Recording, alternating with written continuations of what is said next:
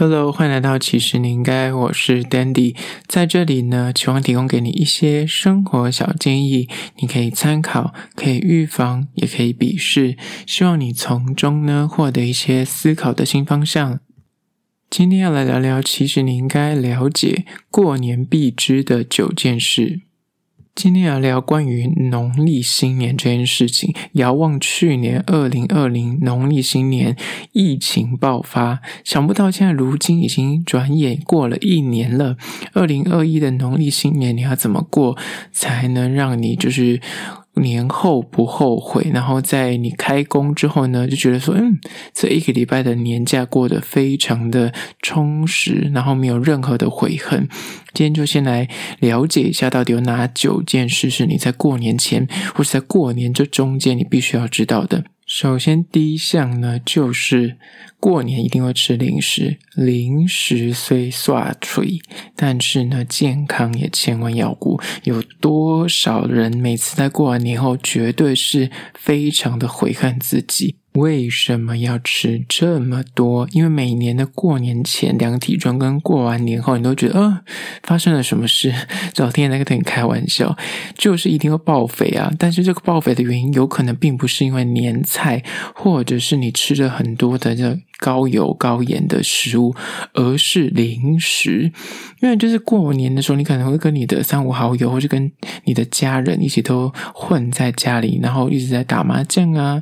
打牌啊，或是就是在闲聊。然后桌上总是会塞满了各种的过年零食。这些零食呢，就非常的万恶，它看起来就小小的，然后非常不起眼，但是它们非常的刷嘴，就会让你看电视不知不觉就一直吃一直吃。那今天就来先分享一下所谓的过年超刷嘴的万恶零嘴。听到这里，你一定觉得我非常的扫兴。都已经过年了，谁要听热量啊？但是切记，就是你可以稍微还是可以吃，但是你稍微的注意一下，选择很重要。其实它分了蛮多类型的，比方说它分了五大类，有糖果类，或是零食饼干类、糕饼类、坚果类，还有肉干、鱼干类。在糖果类这个栏位里面呢，最常看到的是那种叫金币型的巧克力。这款巧克力它最特别的事情就是在过年期间，它会 everywhere，就是它不管是在你家的神明桌上，或者是你去外面，就是你可能你要采买一些过年的行头的时候，店家也都一定会摆这种巧克力放在他的桌上，就是一种招财的概念。它是一块呢，就一个金币巧克力，它高达了二十八卡路里。你想说二十八卡路里还好吧？它小小一片二十八卡路里，如果你吃个五片，它其实就快等同于就是半碗饭的热量了。所以你可能想说，我过年时间你要减肥，你的饭不要吃太多，你就少吃半碗饭。但是你就是在看电视的时候，你多吃了五片薄薄的金币巧克力，你的热量就吃回来了。然后在这个栏位里面最高热量的，刚刚所说的金币巧克力才二十八卡路里，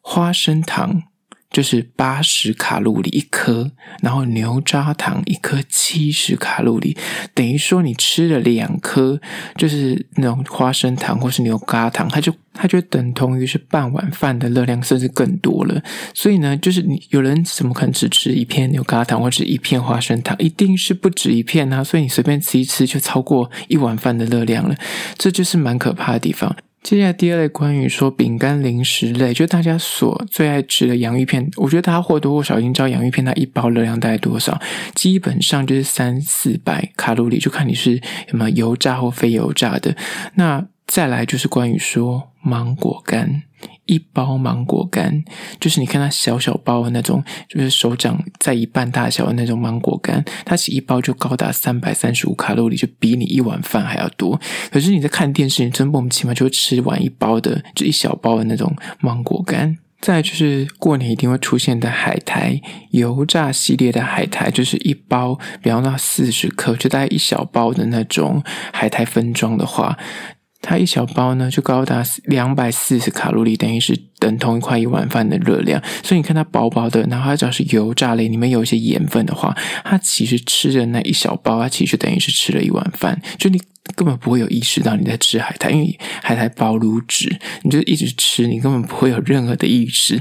然后，如果是你天生比较健康一点，吃的是烘焙海苔，它热量就比较低，就在一呃一百一十五卡路里，然后也是在一小包，所以你可以就从中就可以做选择，你就是去买一些喜欢吃海苔，就是买烘焙型的海苔，它热量就比较低。那过年期间一定会出现的玛瑙，玛瑙的那种，它就是一颗就是九十卡路里，就刚刚所说的，跟一颗花生糖差不多的量。然后什么方块酥啊，或是那种沙威玛，沙威玛也是。非常可观，沙威玛一颗也是一百一十卡路里，你听起来都觉得一百多还好吧？可是你不可能只吃沙威玛，你懂吗？你坐在过年的餐桌上，你怎么可能只吃个沙威玛？你一定会乱吃。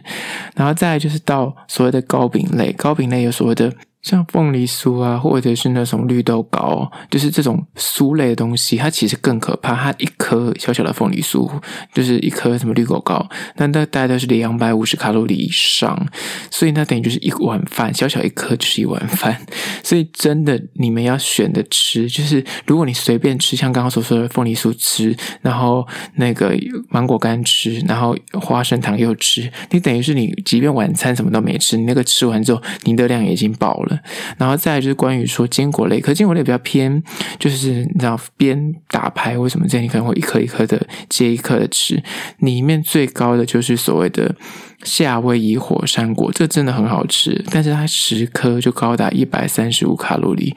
也是接近于就是半碗饭的热量十颗，可是你怎么可能只吃十颗？然后其他像什么腰果啊，或者是杏仁果啊、开心果啊，那个也都是十颗就高达快将近一百卡路里了。所以呢，就是这种东西，就是真的是你要量力而为。你吃了，我稍微数一下数量，大概吃到十颗，你就大概要适可而止。像花生、开心果、那杏仁果这些东西，都在十颗就将近快一百。所以大家一定要注意。再来就是过年一定会出现的肉干啊、牛肉干啊、鱿鱼丝啊、鱼干啊什么之类的，那个一片就是方形的，大概呃十二公分、十五公分方形的一片，大概就是一百卡路里左右。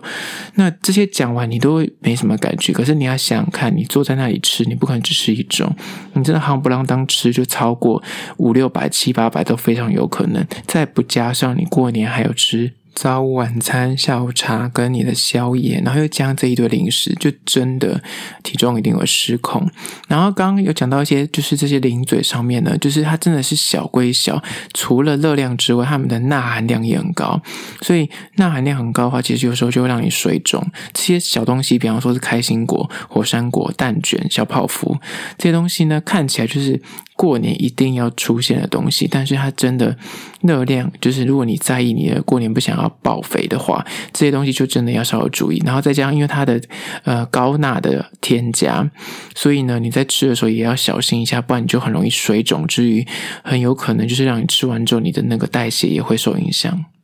接下来第二点讲完吃的那些零嘴的热量之外呢，第二就是关于说大过年的。请你穿着打扮千万不要松懈，因为有很多人可能返乡过你，还想说，反正我都已经离开了都市，我离开了都会区，我就会返乡，就是见一些家中的长辈，所以我不需要打扮，我不需要在那边穿着化妆啊，或者要穿得很帅气之类的都不用。但是你永永远没有想过，你的桃花何时会降临？所以呢，有可能你就是穿着羽绒衣、夹小拖，走在你的那个乡间道路上面，就遇到你过小暗恋的。女生，或是你国中暗恋的校草，那你可能原本可能会迎来的一些姻缘，就因为你穿的很邋遢，就会让你觉得很想死。所以呢，不管你是不是要返乡，哪怕你是在台北市，或是你在都会区，就是记得大过年的。至少一年之初，请好好的打理你的外在，因为你永远不知道你会在巷口遇到谁。因为有很多可能就是学子都返乡去了，或是就是可能以前他们都四散各地的人，他就在这个时间点，你的亲戚朋友也都会回来。所以好好的穿着打扮，它不只能够让你就是心情还保持比较愉悦之外呢，它也能够让你就是。桃花出现的时候呢，你可以好好的把握住，就是转角遇到爱都是非常有可能的。接下来第三点，关于过年不虚度，就是在于说，请你至少留一天。在家里陪家人聚餐，或是出游，因为毕竟是个过年嘛，就是还是要跟家人做一些互动。哪怕你就再痛恨，就是跟家族的那些长辈啊，或者亲戚朋友不熟，但是硬要坐在那个餐桌上面吃饭，那就很百般的痛苦，然后被问一些很奇怪的问题，你也会觉得哦很烦躁。但是一年就这么一次了，有时候呢，就是你要耐住性子，一期一会。不要在事后回顾的时候，你就觉得说啊，就是当初应该多陪陪他们。那你至少坚持一年，至少留一天的时间陪陪你的家人。因为有些长辈他可能年纪稍长，你可能就是真的是见一次少一次。所以呢，之前就有一个广告就讲过，他们就是在大陆中国大陆那边的工作的年轻人就有受访，就说他们坚持，哪怕他们就是回去要。舟车劳顿，甚至花上三五天甚至一个礼拜，他们也要回家一次。原因就是呢，他们就是家中的长辈都年纪大了，他一年就可能就回这么一次了，因为他每次回去都要坐上五六天的车子。那翻山越岭去呢，他最终只能在家里待一两个晚上，他又要又要搭车五六天回来，因为要开工了。所以他们都是这么珍惜的原因，就是在于说，就是真的是人生你能够见到你的老母老父几次，就是你懂吗？人生的路就是就这么长了，所以他们一年只能看一次，所以他们非常珍惜。虽然台湾的交通比较便利，地方没有他们那么大，但是也是相对等的。很多时候你就是得要去做到这个事情，你事后去回想的时候就比较不会后悔。所以推荐大家一定要至少留一天陪你的家人聚餐或者出游。接下来第四点关于年后不后悔的事情呢，就是小赌怡情，千万不要寄望一夜致富这种荒谬的幸运事。我们都知道，十赌九输，在过年这个时间呢，大家都会有那种所谓的发财梦，就是这个时间点呢，大家就是狂刮刮刮乐，那刮了一张两千的，就这样毫不犹豫的买下来刮。那这种东西呢，就是小赌怡情，真的不要把所有的你的压岁钱啊，你的年终啊，全部压在这些刮刮乐，甚至是所谓的那，甚至跟别人打牌、打麻将啊、打扑克牌这些事情呢，就是小赌怡情就好了，千万不要被赌冲 冲昏头。一旦跟赌扯上关系，通常就是不会有什么好下场。所以呢，你可以告诉自己说：好，今年。我要小试身手，你就在过年前就先准备好，你今年要赌金有多少？不要那种所谓的赌性坚强，就是你可能花下去的钱，你明明就已经中了五六千块了，然后你就觉得说不行，我一定会再中更多。那通常就是在这种念头出现的时候，你就会开始一路的往下走，然后走一些颓势了。所以呢，就告诉自己，比方说你你的资金哈，我今年就是要玩个两三千块的刮刮乐，那 OK，你。刮完了一张都没有中，那就是摸摸鼻子认赔就好了。或者是你今年就是哦，你要玩乐透，或是你要跟人家赌博，你输光了你的那个你的资本额，那就请。就此打住，不要再下重本了，再想要追回你那个输掉的钱。我觉得还是正确的观念，因为说实在的，你真的想要中乐透，或者想要中国好人，那真的就是运气，不是说你多努力就会得到那个成果。然后你跟别人就是打牌啊什么的，那也都是一种运气。所以呢，所谓的过年时间，就是小小的看一下自己运气如何，就小试身手就可以了，不要真的想要从中去得到什么，就是巨富。或是一夜致富这样子，这都是太不切实际的念头，所以千万要记得，过年呢，就是你要赌可以，就是你的资金，请先设立好，输光了就不要再投钱下去了，不然你就会过完年之后非常后悔。接下来第五点，关于过年后不后悔呢，就是在于说你的年终跟红包也都是钱。千万不要觉得你这些年终啊，你拿到的红包是天上掉下来的横财，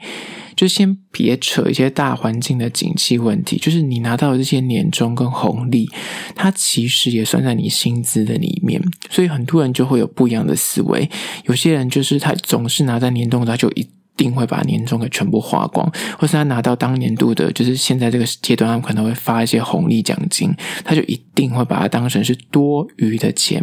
然后把这笔钱全部花光。那如果你有这个心态的话，你可能在理财这个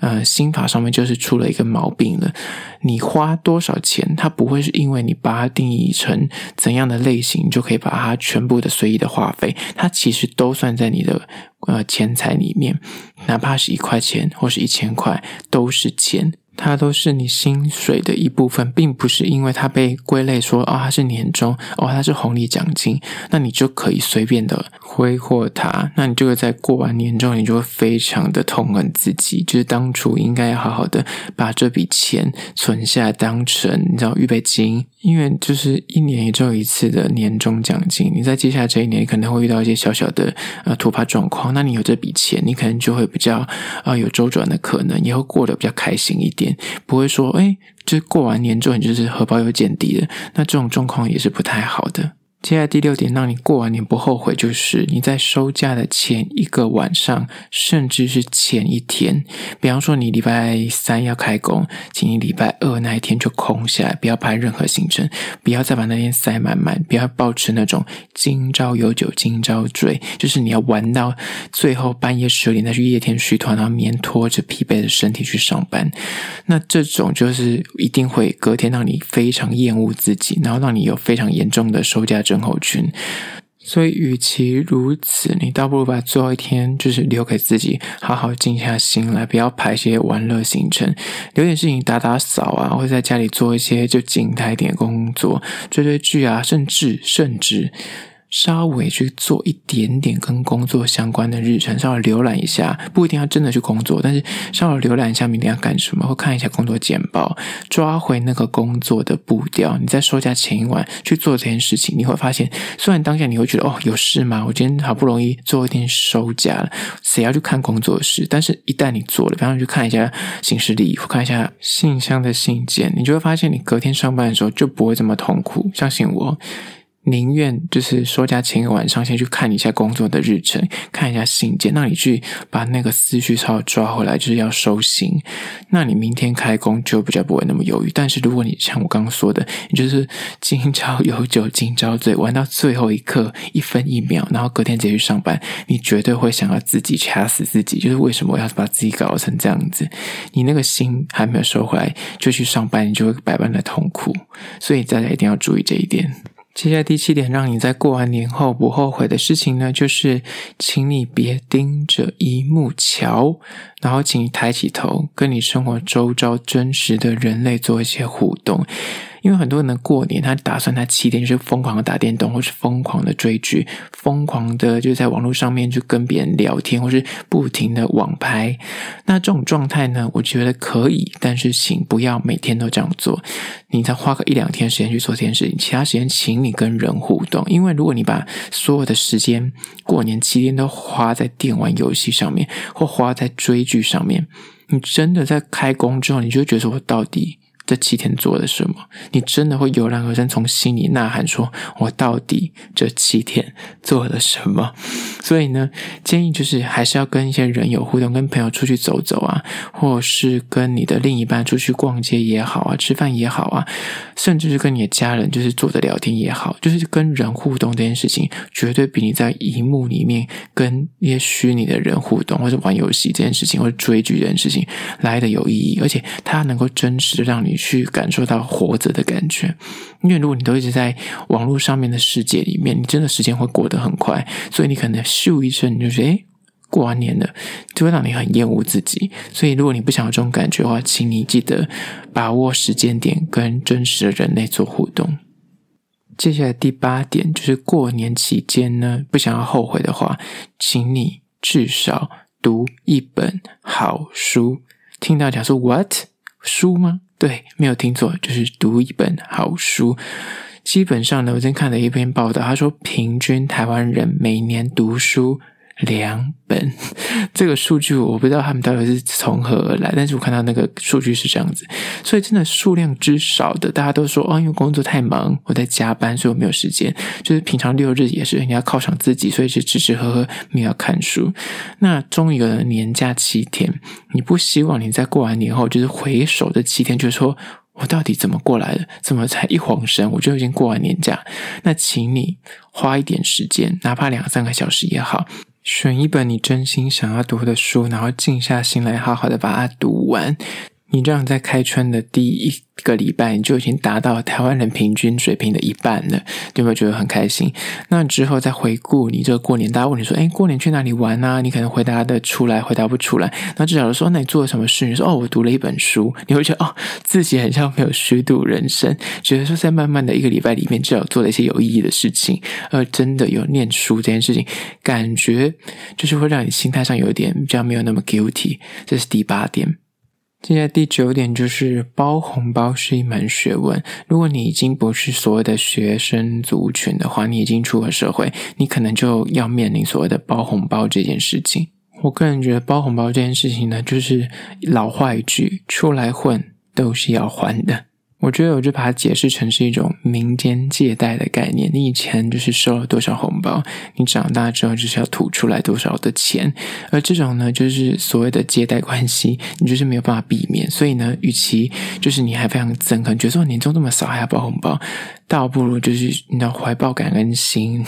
然后就是。还是该做的还是要做，所以包红包这件事情呢，就是不可避免的时候，那就是尽量在你的能力范围之内，然后去做出对等的心意。我觉得事后回想，你就觉得，哎，能够包红包，其实也是一种长大的感觉。人家说施比受更有福，有没有觉得自己这样听起来就觉得，哎，很像好啦，可以比较释怀一点。就是当你可以付出一些心的时候，其实你得到别人得到那个东西，得到那个红包，也会很开心，你也会对等的感受到一些开心跟喜悦。虽然听起来你觉得很薄弱，不开心啊，不喜悦，但是你只能这样说服自己，好吗？这是今天的九点。其实你应该了解过年必知的九件事，呃，希望可以让你做一些参考，让你在过完年后呢，就不会觉得很懊悔跟悔恨哦。最后还是要说，如果你有任何意见或想法想要分享的话呢，可以到资讯栏位的 IG、YouTube 那么去订阅留言，跟我做互动啦。好啦，这就是今天的，其实你应该下次见喽。